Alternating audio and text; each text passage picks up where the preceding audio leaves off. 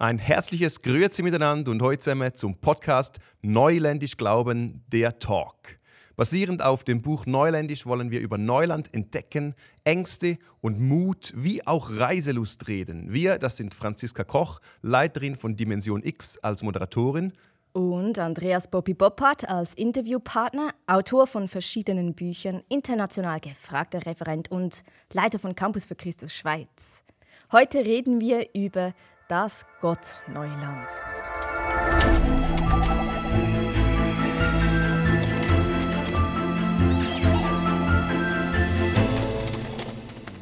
Bobby, es ist erstaunlich, aus was für Geschichten du deine Weisheit ziehst. für heute habe ich mir eine musikalische ausgewählt. Oh. Im Kapitel über Gott und Neuland schreibst du über ein Musikstück. Ich lese es uns kurz vor. John Cage schrieb 1985 mit Hilfe eines Zufallsprogramms ein Klavierstück, das er zwei Jahre später für die Orgel adaptierte. Das Organ ASLSP, ASLSP steht dabei für as slow as possible, so langsam wie möglich und deutet darauf hin, wie das Lied zu spielen ist. Das ist natürlich eine sehr subjektive Angabe und bei der Uraufführung entschied der Organist, das Stück auf 29 Minuten auszudehnen. Bei einem Orgelsymposium entstand dann die Idee, die Tempoangabe noch wortwörtlicher zu nehmen. Als Austragungsort wählte man Halberstadt, weil dort 1361 einer der ältesten dokumentierten Orgeln der Neuzeit gebaut worden ist. Da man mit dem Stück im Jahr 2000 starten wollte und die Orgel schon 639 Jahre existierte, entschied man sich, dass es 639 Jahre dauern sollte. Also rechnete man die achtseitige Partitur auf 639 Jahre hoch, wobei man wegen Verzögerungen erst am 5. September 2001 beginnen konnte. Folglich wird das Stück bis ins Jahr 2640 genau. zu hören sein. Den Schluss wird die 21. Generation nach dir wahrscheinlich dann hören. Also das sind dann ungefähr deine Ur Ur Ur Ur Ur Ur Ur Ur Ur Ur Ur Ur Ur Ur Ur Ur Ur Ur Ur-Ur Urenkel oder so. Ungefähr, äh, ja. ja. Da das Stück mit einer Pause beginnt, war der erste Ton ein Giss. Erst am 5. Februar 2003 zu hören. Seit dem 5. Oktober 2013 flöten nun Dis, Eis und E und einige andere. Und am 5. Februar 2024 findet dann der nächste Tonwechsel statt. Niemand wird in der Lage sein, dieses Stück ganz zu hören. Wir können immer nur einem Ausschnitt beiwohnen. Ganz ehrlich, Bobby, also wie gelangst du an eine solche Geschichte? Ich, ich glaube äh, tatsächlich. Äh habe ich wegen meinem Predigtdienst einen Blick für solche Geschichten geschärft. Vor allem solche mit einem humorvollen oder mit einem zwinkernden Twist. Mich hat es nämlich genervt, dass Bühnen so schnell etwas aus Menschen machen, dass äh, diese Menschen gar nicht sind. Von unten guckt man da hoch, nur schon diese äußere Haltung. Gell?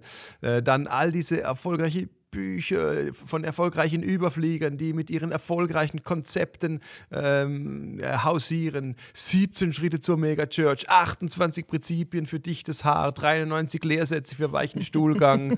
uh. deshalb habe ich vor bald 20 Jahren ganz bewusst begonnen, in meinem Brief an meine Missionspartner eine Geschichte zu schreiben, die völlig in die Hosen ging. Einfach aus meinem Leben. Ich habe es angelehnt an meinen Namen, die Flop-Hearts genannt, etwas, das hart floppt. Und erstaunlicherweise habe ich dann auf diese doofen Geschichten mehr Rückmeldungen gehalten als auf alles andere, was ich dann hochgeistlich super gut geschrieben habe. Und das äh, war schon spannend. Das hat bei den Leuten resoniert. Es ging sogar so weit, dass ich die Geschichten in zwei Büchern als die Flopparts veröffentlicht habe. Dadurch, dass ich monatlich was schreiben wollte, habe ich begonnen, das Leben nach meinen eigenen Dummheiten richtiggehend zu durchforsten. Also es hat mir so einen Blick gegeben für die Komik, die im Alltag steckt und ich, äh, ich liebe es einfach, äh, diese Sachen zu suchen. Mir scheint, Gott hat uns Humor gegeben, um, um das ja, es ist ein Geschenk von Gott, um das Leben zu ertragen. Und du findest sie also jetzt in deinem Alltag? Ja, oder auch in deinem, wenn ich dich so beobachte. aber, ja, aber ja, ähm, das, genau, äh, vieles ist im Alltag drin. Ja, wenn, wenn, du den besten Storytellern zuschaust, den Comedians, äh, würde ich behaupten, dann mhm. ist das oft einfach eine persönliche Aufarbeitung und eine Abarbeitung am eigenen Alltag. Und gleichzeitig liebe ich aber auch Stories aus Zeitungen, aus der Weltgeschichte, aus der Bibel. Am, am liebsten die so eben mit einem unerwarteten Twist, wo du dann sagst, nein, no. Echt jetzt? Eben das, ja sicher jetzt. Wie jetzt? Ja, das finde ich dann schon saucool. da bin ich ganz bei dir. Äh, und warum Geschichten? Äh, weil wir Menschen Geschichten doch einfach lieben also, und, und, sie verstehen. Eigentlich tut das wohl fast jede und jeder. Unsere Kinder erzählen wir Geschichten in so schönen Momenten vor dem Einschlafen, aneinander, aneinander gekuschelt zwischen 32 schnuffeligen Stofftierchen und dann muss man dann auch noch zwei Stunden nach das 33. suchen, sonst wird nicht geschlafen. Aber das sind diese Geschichten, das, ist, das sind wunderbare Momente und auch wenn man älter wird und sich mit Freunden trifft im Alltag, alles ist voller Geschichten. Es ist letztlich aber auch zutiefst theologisch. Man nennt das narrative Theologie, eine erzählende Theologie. Jesus selbst hat rund 50 Geschichten, Bilder, Gleichnisse äh, benutzt oder Allegorien. Und das Starke an Geschichten ist, sie wecken in uns automatisch Farben und Emotionen, haben einen hohen Erinnerungsfaktor und können uns zu diesen unvergleichlichen Aha-Momenten führen. Das für mich wahrscheinlich eindrücklich, eindrücklichste Beispiel aus der Bibel ist der Prophet Nathan, der David die Nachricht überbringen muss, dass sein Ehebruch mit Bathseba und der Mord an ihrem Mann Uriah eher jetzt eine schlechte Idee gewesen ist. Und wie bringt man äh, einen, einen, einen mächtigen König zur Einsicht? Nathan wählt den Königsweg, er erzählt eine Geschichte von einem Schaf, was von einem Reichen geklaut wird. David checkt, dass es in der Geschichte eigentlich um ihn geht. Und äh, warum ist diese Geschichte so saugut? Weil David äh, vor seinem Königtum Schafhirte war. Also das ist schon, das war seine Welt, sein Know-how, da waren seine Emotionen, sein Herz, sein Verstehen. Und ich finde das deshalb ähm, unglaublich wichtig, dass wir äh, einander mit Geschichten beglücken. Ich glaube, es gibt nichts Untheologisches, äh, Untheologischeres als äh, nicht Geschichten zu erzählen. Okay. Und jetzt zurück zu diesem Orgelstück. Äh, was lehrt diese Geschichte dich? Diese Geschichte gefällt mir so gut, weil sie uns in der Übertragung auf Gott ein bisschen erahnen lässt, wie unendlich groß er ist.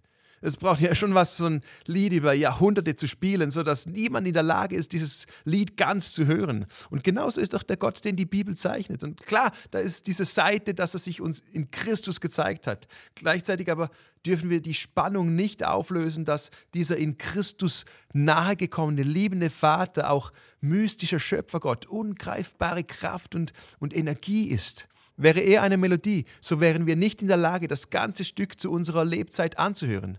Seine Zeitspanne ist viel größer, seine Persönlichkeit, obwohl das Wort Persönlichkeit im Zusammenhang mit Göttlichem jetzt wahrscheinlich nicht wirklich passt, aber seine Persönlichkeit ist sehr viel vielschichtiger als unsere und er ist der Einzige, der den Überblick hat. Wir haben das Musikstück Gott nicht irgendwann zu Ende gehört und dann beginnt es sich einfach nur noch zu wiederholen, wie vielleicht eine dieser unnötig nervenden endlos Musikschnipsel, äh, wenn, wenn du an, bei einem Anruf so in einer Warteschlaufe drin hängst äh, und dann kommt immer wieder dasselbe. Ja? In mir weckt das Bild eines solchen Gottes eine Sehnsucht, mehr von ihm zu entdecken, zu hören, zu erleben und nicht davon auszugehen, dass ich alles Erfahrbare schon erfahren und alles Ergründbare schon ergründet habe. Mm, täuscht es mich oder höre ich bei dir so ein bisschen Wehmut nach Mystik mitschwingen?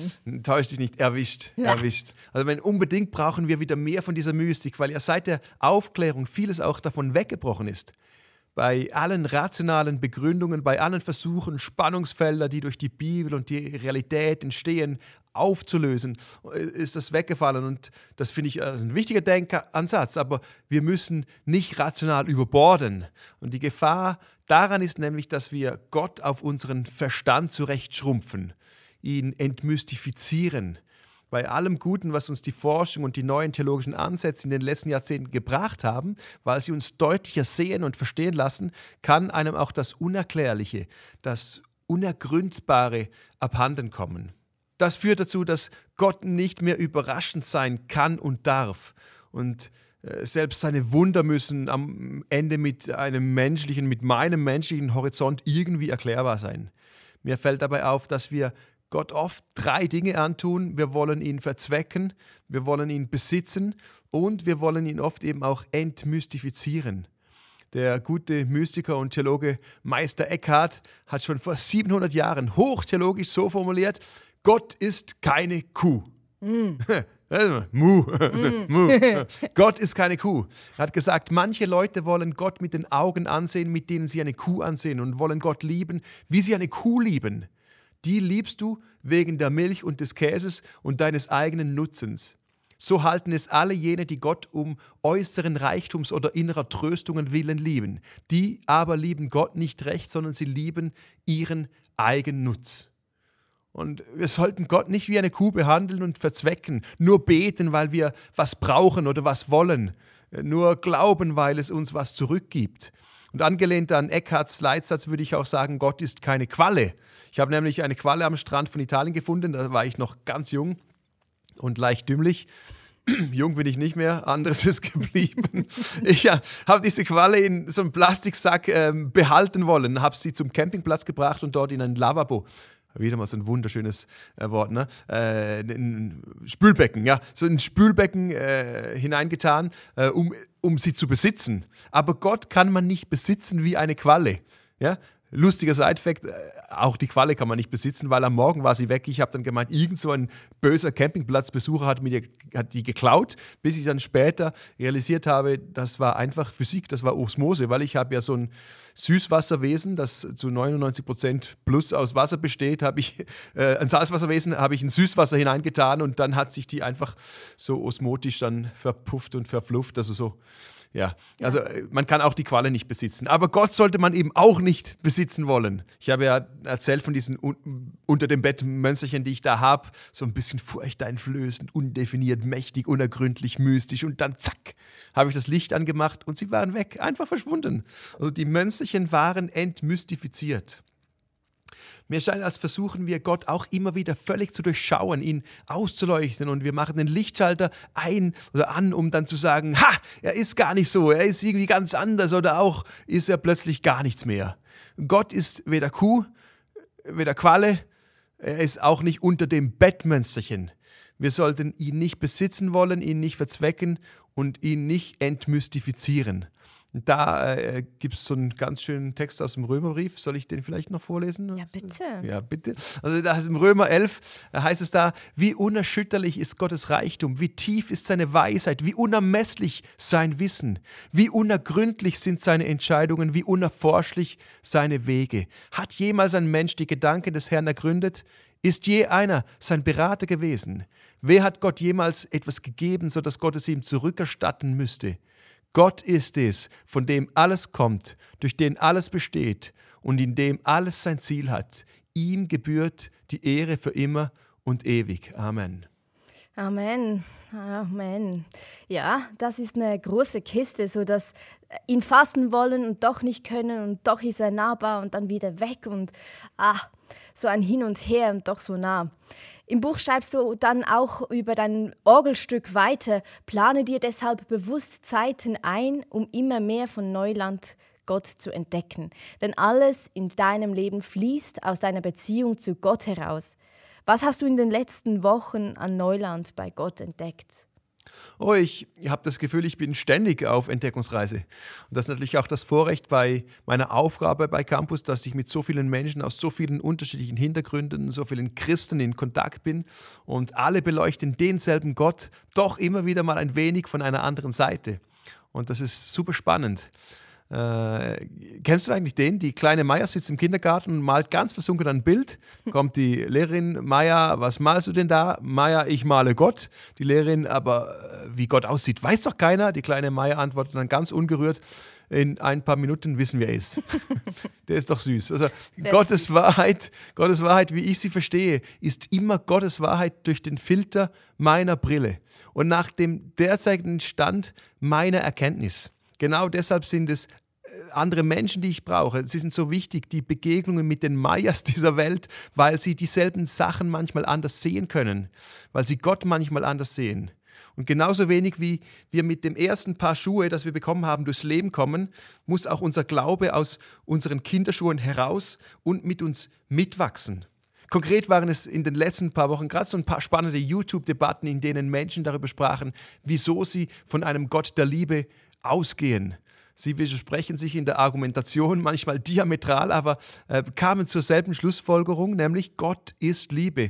Und der Satz hat, äh, der eine Satz hat ganz viele Denkprozesse in mir ausgelöst, nämlich in Christus hat sich Gott uns vollkommen gezeigt. Gott ist nie anders als so, wie er in Christus war und ist. Das finde ich ein wunderschöner Denkansatz, nur so eine Startrampe, um weiter zu glauben ähm, und da eben mal äh, dazu verharren und zu sagen, boah, das muss ich mal setzen lassen.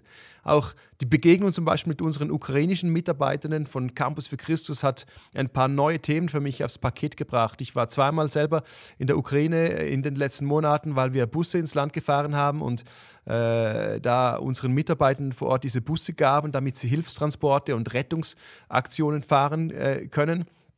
Und die eine Person, die meinen Bus bekommen hat, hat erzählt, dass sich ihr Gottesbild durch den Krieg noch einmal stark verschoben hat.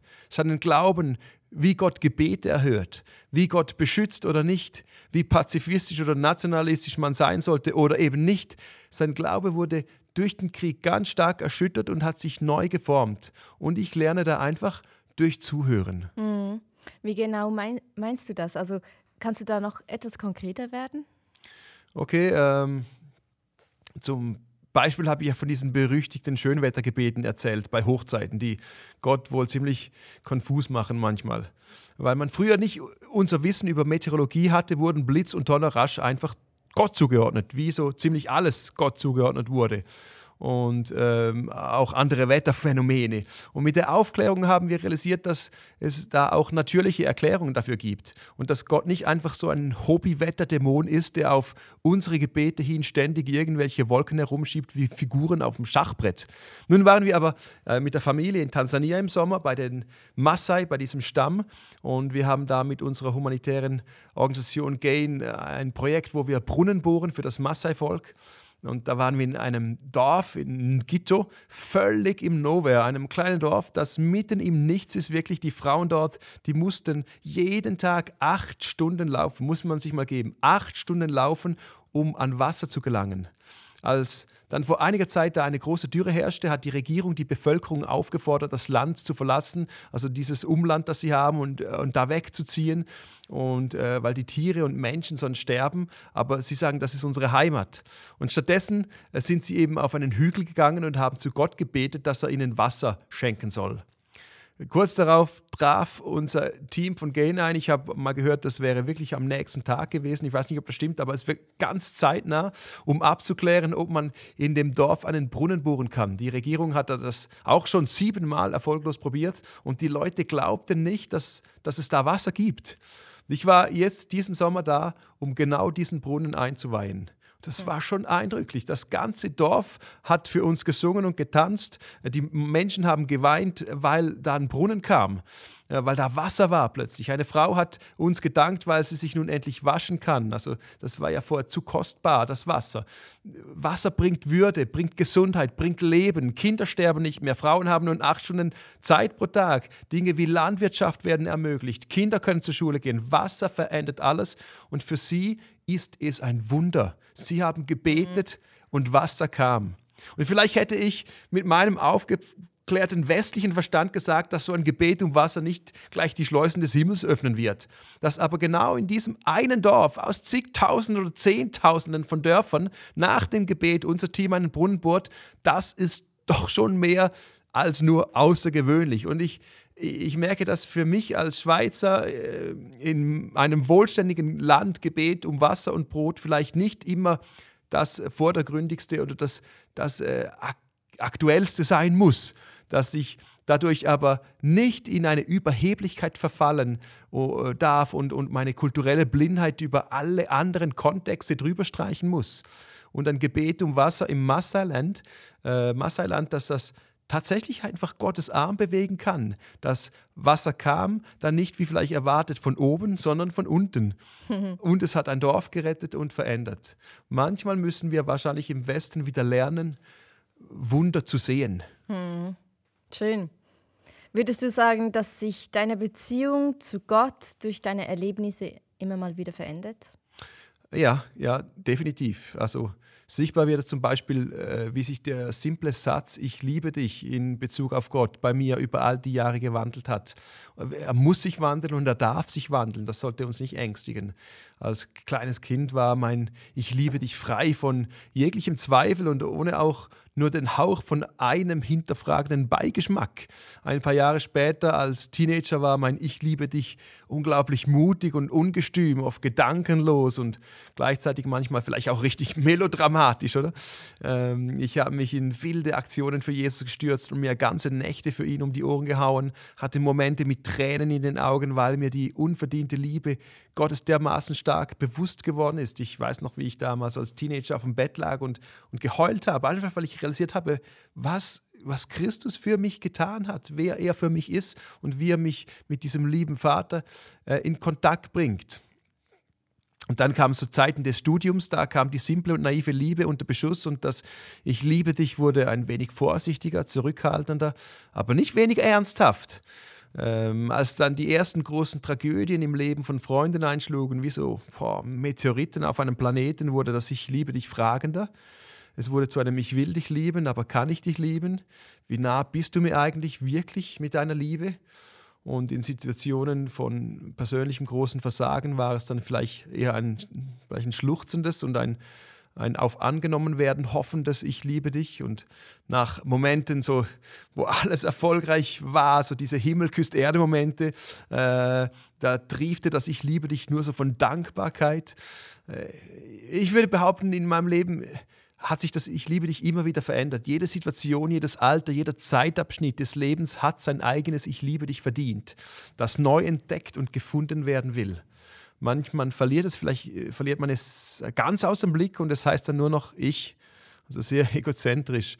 Und es geht weder darum, dass ich liebe dich der Jugend zu verachten, noch es irgendwie krampfhaft zu erhalten. Vielmehr dürfen wir immer wieder neu zu dieser leidenschaftlichen Liebe zurückfinden, genau wie es in der Offenbarung ist von den Christen in Ephesus gefordert wird, ähm, wobei äh, das mit der ersten Liebe da dann völlig übersteuert wird und oft falsch gedacht wird. Man sollte dann mm, genauso glauben wie damals, heißt es. Aber das ist Nonsens. Ich bin mit Tamara nun 18 Jahre verheiratet und die Idee äh, ist doch nicht, dass wir uns jetzt so lieben wie damals, vor 18 Jahren, sondern dass wir unsere Liebe zueinander immer wieder neu finden.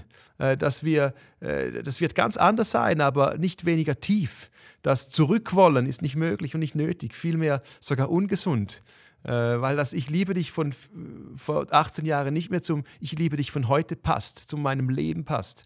Wir müssen uns deshalb immer wieder neu in den Glauben, in die Leidenschaft hineinbewegen und das geht nicht rückwärts, sondern vorwärts auch wenn sie sich dann vielleicht anders hört, äh, anders anhört, diese Liebe oder dieses Ich liebe dich ähm, einfach immer wieder vorwärts da hineinstolpern. Hm.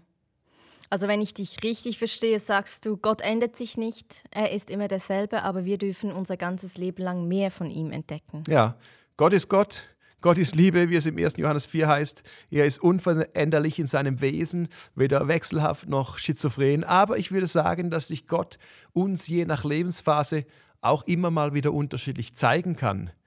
Ähm, wichtig dabei scheint mir, dass eben unser, unser, äh, dass unser Ich liebe dich nicht auf die Situation, in der wir stecken, reagieren sollte, sondern einzig und allein auf das, was Gott ist. Wir dürfen lernen, dass Ich liebe dich Gott anzupassen und nicht unserer vorherrschenden Lebenssituation. Das wäre sehr gesund, auch wenn das andere immer wieder hineinspielen darf und kann. Aber sonst wird das äh, ein emotionales Auf und Ab. Äh, bei anderen Dingen, zum Beispiel bei der Sonne, machen wir es ja auch nicht ähm, vom Tageszustand abhängig, ob wir an die Sonne glauben oder nicht. Wir sagen es nicht, sie existiert heute wohl ein bisschen weniger oder ist kleiner oder kann eigentlich gar nicht so richtig heiß sein, nur weil wir ein paar Tage im Nebel sitzen. Und ich bin jetzt als äh, Zuzüger im Zürcher Unterland, äh, habe ich jetzt Nebel kennengelernt. Also da könnte man an der Sonne zweifeln ja? und am Nebel verzweifeln. Aber meine Nebelerfahrung, mein Nichtsehen der Sonne, das Nichtspüren der Wärme wie im Hochsommer, das schraubt überhaupt nichts an der Existenz, an der Größe und auch nicht an der Wirkungskraft der Sonne rum. Sie ist und bleibt die Sonne, weil sie die Sonne ist. Hm, so ist es. Damit landen wir wieder bei dem Thema, das wir schon eins bis zweimal gestreift hatten, nämlich das Unbekannte an Gott, das Unergründliche, das Mystische. Im Buch sprichst du auch von einem Geheimnis. Was meinst du hm. damit? Ja, ich bin ähm, vor einiger Zeit beim Bibellesen über das Wort Geheimnis gestolpert.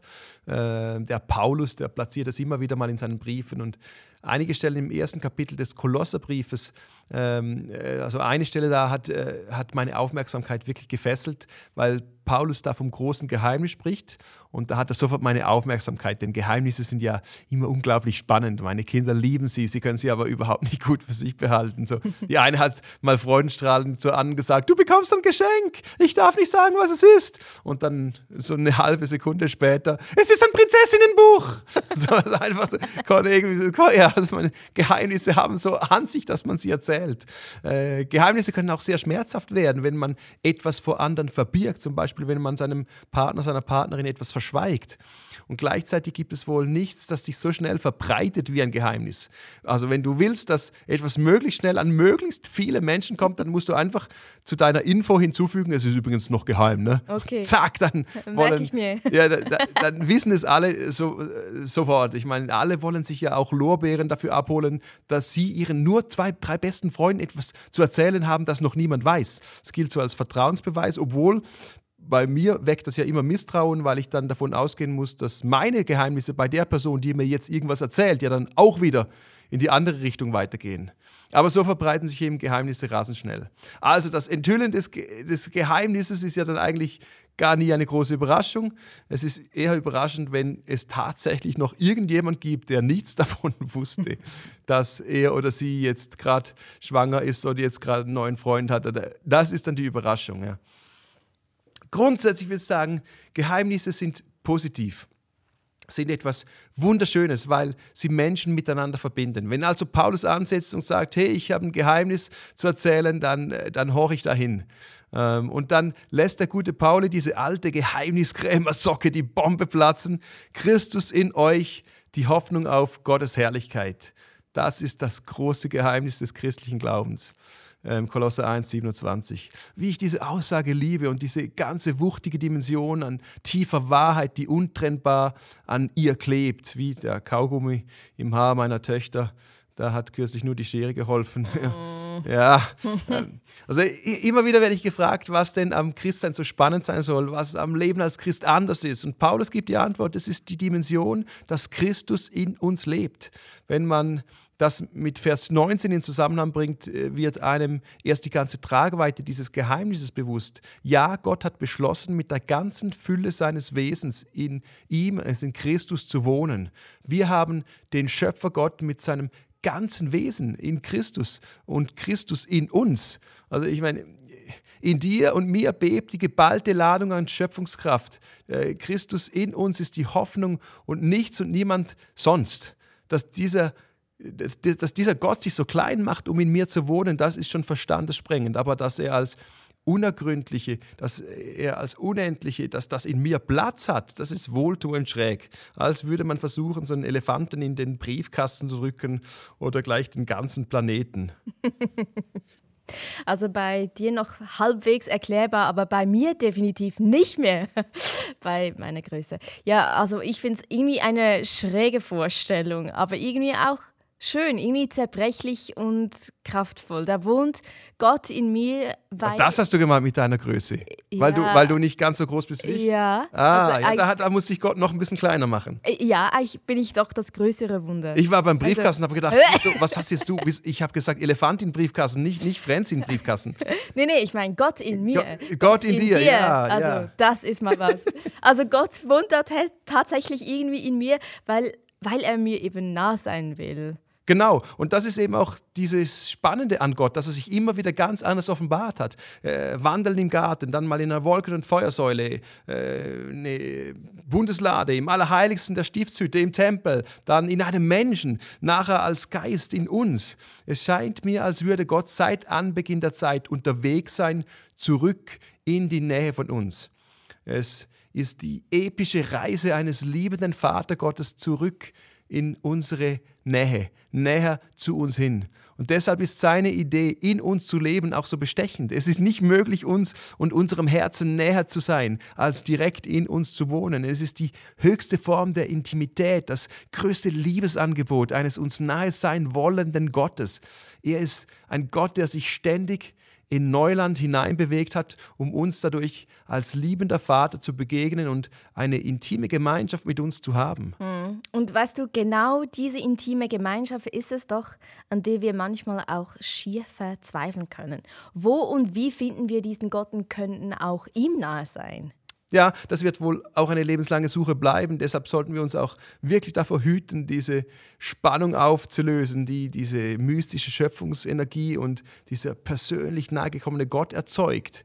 Ähm, ist er nämlich ausschließlich persönlich und nah, kann das auch Schwierigkeiten generieren, die Welt mit ihrem Schweren und den Schicksalsschlägen einzuordnen. Ist er nur weit weg und unergründlich, dann fehlt uns ein anderer wichtiger Glaubensbezug, dann fehlt dieses Beziehungselement, auf das Gott den Glauben ausgerichtet hat.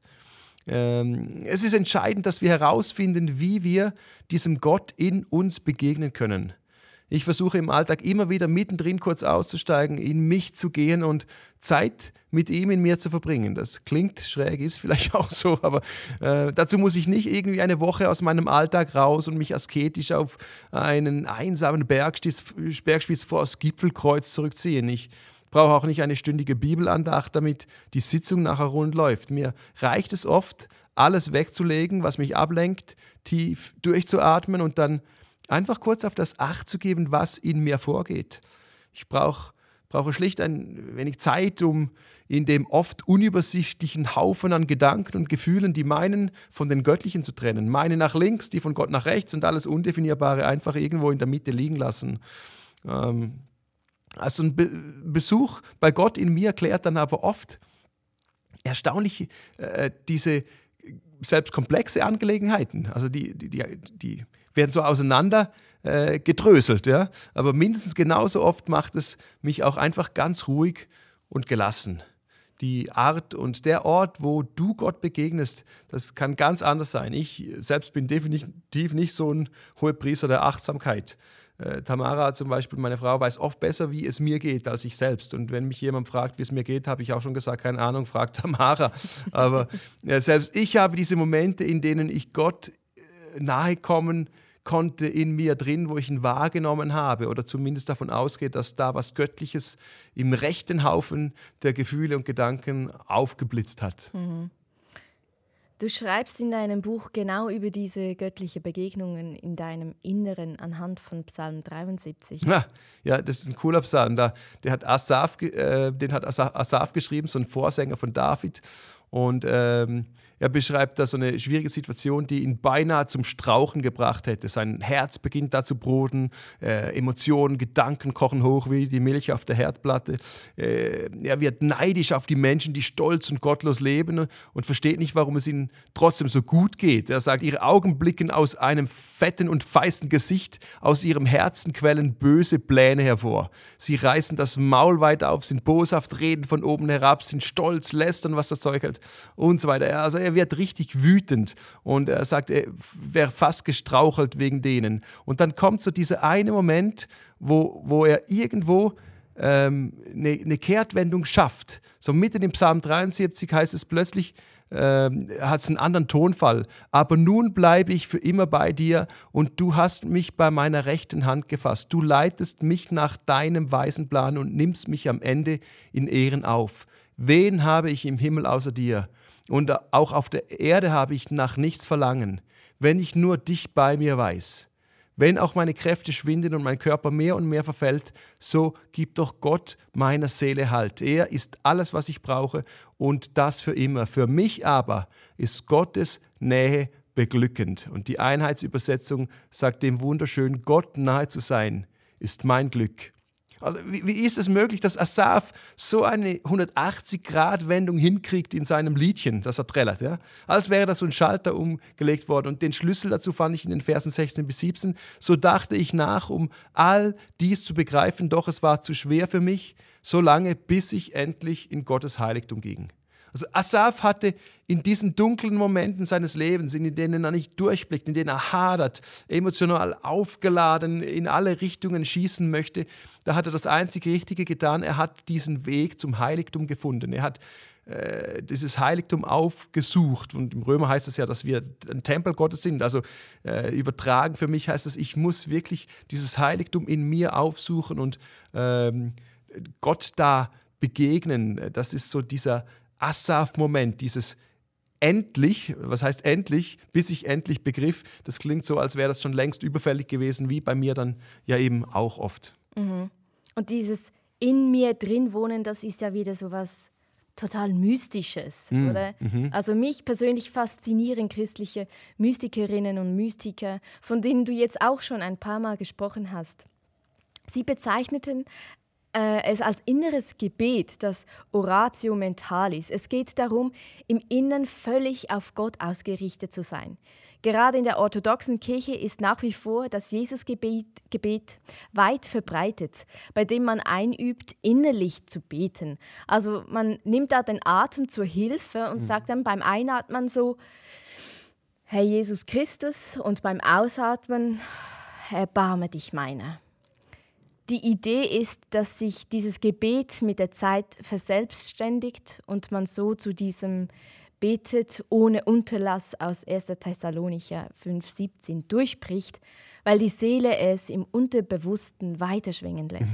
Ja, also das ist die Idee, ja.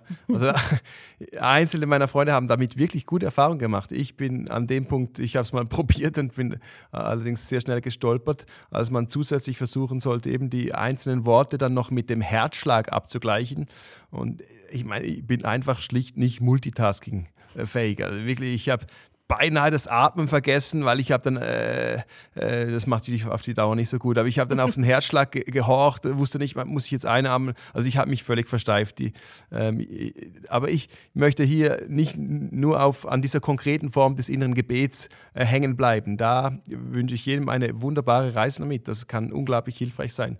Faszinierend ist für mich ganz allgemein die Entdeckung dieses inneren Raumes, diese, dieses Ortes, wo Gott wohnt. Es ist der Ort, wo ich Gott begegnen kann, eine imaginäre Kerze anzünde und mit ihm Zeit verbringe. Der niederländische Priester und Psychologe Henry Nguyen beschreibt diese Haltung des Lauschens sehr treffend. Wenn uns jeden Tag dieses Hören und Lauschen wenigstens für ein paar Minuten, dort wo wir gerade sind, gelänge, würden wir entdecken, dass wir nicht allein sind und dass der, der mit uns ist, nur das eine will, uns Liebe schenken. Das Hören auf die Stimme der Liebe erfordert, dass wir Herz und Sinn aufmerksam auf diese Stimme richten. Er spricht davon, dass wir ein einfaches Gebet in den Raum stellen sollen, wie eine brennende Kerze in die dunkle Kammer und dann einfach schauen müssen, dass trotz aller ablenkenden Gedanken diese Kerze nicht erlischt. Und das schaffst du, dass diese Kerze brennt? nein, überhaupt nicht. Ja. Ja, nein. Aber ich habe so Orte entdeckt, an denen es für mich funktioniert. Beim Autofahren zum Beispiel. Äh, da muss ich mich ein wenig konzentrieren, um nicht irgendwie äh, zu viele Menschen über den Haufen zu fahren und einigermaßen in der Spur zu, äh, Spur zu bleiben. Aber ich habe immer noch genügend Denkkapazität, um über mein Leben und die Welt zu sinnieren. Als wir da in die, diese Busse in die Ukraine gefahren sind vor äh, ein paar Monaten, waren wir auf der ersten Etappe. Das waren 15 Stunden am Stück von Zürich nach Krakau und ich hatte mir da ein paar nervenaufreibende Sherlock Holmes. Kennst du Sherlock Holmes Hörbücher? Mhm, mhm. oh, love it. äh, ich habe mir die runtergeladen, um dann so in den ersten fünf Minuten Fahrt zu realisieren, dass das mit meinem Autoradio und meinem iPhone nicht funktioniert. Oh. Ja, es hat mich nochmals fünf Minuten gedauert, diese negative Botschaft irgendwie zu verdauen. Und das nächste Mal tatsächlich, als ich ans Radio dachte, das war fast 15 Stunden später beim Ortsschild von Krakau. Also eine Stunde waren wir mal zu zweit unterwegs im Bus. Die restliche Zeit äh, habe ich einfach meine Gedanken kreisen lassen. Zwei, dreimal so in ko korrekter Form gebetet dann und dann wieder nachgedacht, mal nichts gedacht. Und irgendwie hatte ich das wohltuende Gefühl, dass er manchmal da hineinbricht, mal durchbricht, mal da ist, in mir drin, um mich rum oder wo auch immer. Hm. Und für mich ist es zu äh, äh meiner wichtigsten Gebetsform geworden, einfach mitten im Alltag kurz so auf Standby zu gehen und rasch bei ihm einzutauchen. Ich brauche da weder einen speziellen Platz, obwohl das natürlich sehr helfen kann. Äh, wenn man irgendwie weiß, auf diesem Stuhl, da bete ich immer, äh, da betet es vielleicht dann einfach, weil du dich auf den Stuhl sitzt. Oder äh, noch ein, ich brauche kein bestimmtes Umfeld, aber ich sitze irgendwo in mir drin, in diesem äh, Raum, die Kerze anzündend und äh, das sind dann nicht Stunden, meistens nicht mal mehrere Minuten, sondern einfach ganz kurze Sequenzen, auch äh, bei einem Meeting zum Beispiel, wo ich dann eintauche und dann äh, oft ein, einfach nur bete Jesus und äh, mich dann hartnäckig darauf konzentriere, dass diese, dieses Kerzchen, dieses mickrige kleine Bobby-Kerzchen da nicht auslöscht. Nun schreibt übrigens auch, dass wir durch Üben erkennen können, dass es in uns einen Ort gibt, an dem Gott wohnt und an dem wir eingeladen sind, mit Gott zusammen zu wohnen. Eines Tages werden wir diesen inneren heiligen Ort als den schönsten und kostbarsten ansehen, den wir aufsuchen können, um hier zu verweilen und geistig gestärkt zu werden. Und vielleicht ist das jetzt ein wenig zu mystisch abgespaced, dann äh, vergesst es wieder da, ihr lieben Zuhörenden, äh, und erinnert euch einfach an die Kerze und an diese abenteuerliche Reise hin zu Gott in dir. Mhm. Die Mystikerin und Karmelitin Teresa von Avila hat im 16. Jahrhundert geschrieben, Hätte ich früher erkannt, was ich jetzt weiß, dass der winzige Palast meiner Seele einen so großen König beherbergt, dann hätte ich ihn nicht so häufig darin allein gelassen. Mhm. Zum Mitnehmen, einpacken im Rucksack. Wenn du jemanden kennenlernen möchtest, kannst du dich nicht nur mit Wissen über ihn eindecken. Das Beste ist, Zeit mit ihm zu verbringen. Wenn du Zeit mit Gott verbringst, wird das automatisch dein Bild von ihm erweitern und dich immer wieder in überraschendes Gott-Neuland hineinführen. Also ich würde sagen, neben meiner Powerbar, dem Fernglas, würde ich jetzt neu eine Kerze mit dazu hineinpacken, einfach als Erinnerung innezuhalten und das Licht, die Wärme Gottes, die Stimme in mir drin zu suchen. Wenn du dich aufmachst auf die Suche nach Gott in dir, stell dir vor, wie dieser Raum aussieht, in dem ihr euch begegnet. Was begegnet dir alles auf der Reise dorthin? Was siehst du, wenn du an der Schwelle stehst? Und wenn du da irgendwann ankommst, zünde da drin eine Kerze an und genieße, bete und vor allem lausche. Gute Reise in dein Gott Neuland.